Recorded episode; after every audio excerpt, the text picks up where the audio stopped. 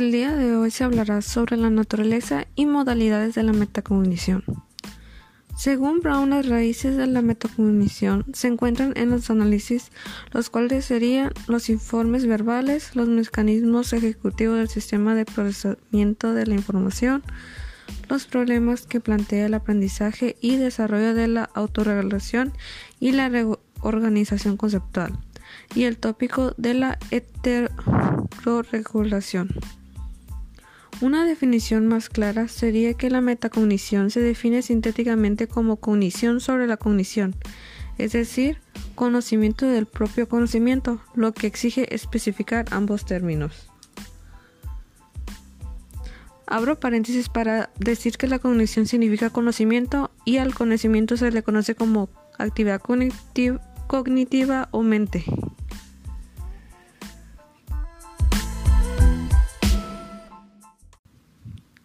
A continuación se hablará un poco sobre la mente.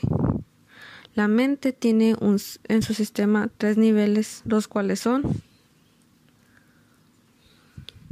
la representacional, la cual consiste en que la mente tiene una determinada estructura cuyos elementos básicos son las representaciones. Ha de especificar pues su naturaleza simbólica y o coexionista, su formato proporcional y o analógico, entre otras. Después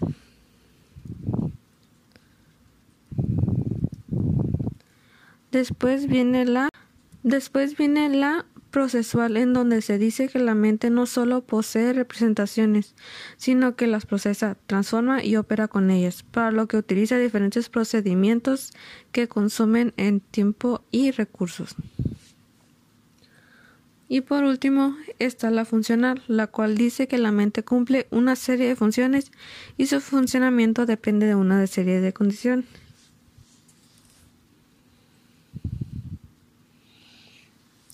La mente también tiene que ser frente a los problemas básicos que le plantea la estructura del sistema y su funcionamiento, los cuales se dividen en tres tipos.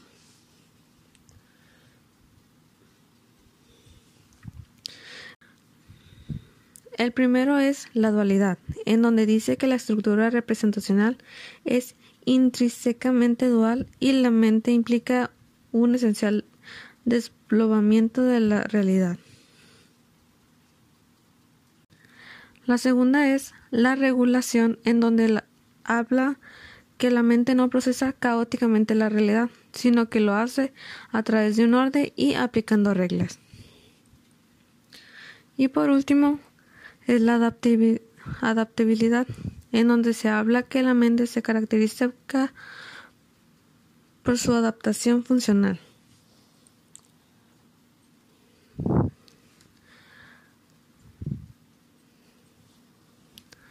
Después de haber hablado sobre la mente, nuevamente se hablará de la metacognición y ahora con sus modalidades.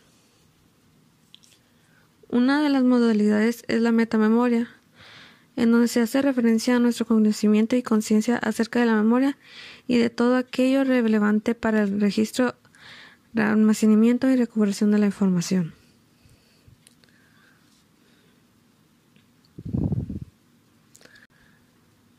Dentro de la metamemoria hay aspectos conocidos y estudiados donde se hace referencia a estimaciones sobre el conocimiento ya adquirido. Una de estas es la sensación de saber que se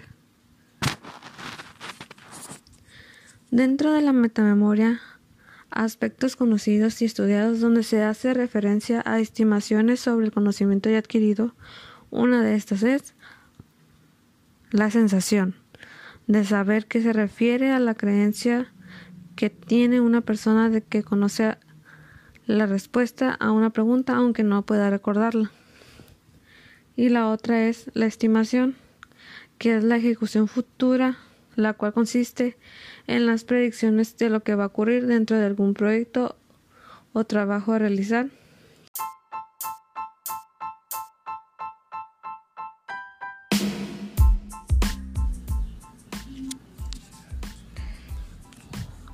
Otra modalidad de la metacognición es el metapensamiento, el cual significa el pensamiento sobre el pensamiento, es decir, que este La mayor parte del pensamiento es metapensamiento, puesto que incluye inherentemente la reflexión, el volver sobre sí mismo y el autocontrol. Un ejemplo sería el tener algún problema en donde estés pasando muchas cosas, pero que a su vez, pero que a través de esto pienses en las cosas malas y vayas reflexionando en lo que afectaría a terceras personas.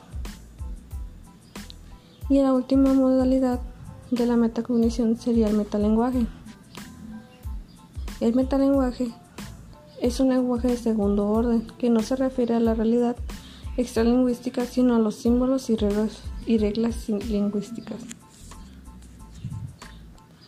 Estas fueron las funciones y modalidades dentro de la metacognición.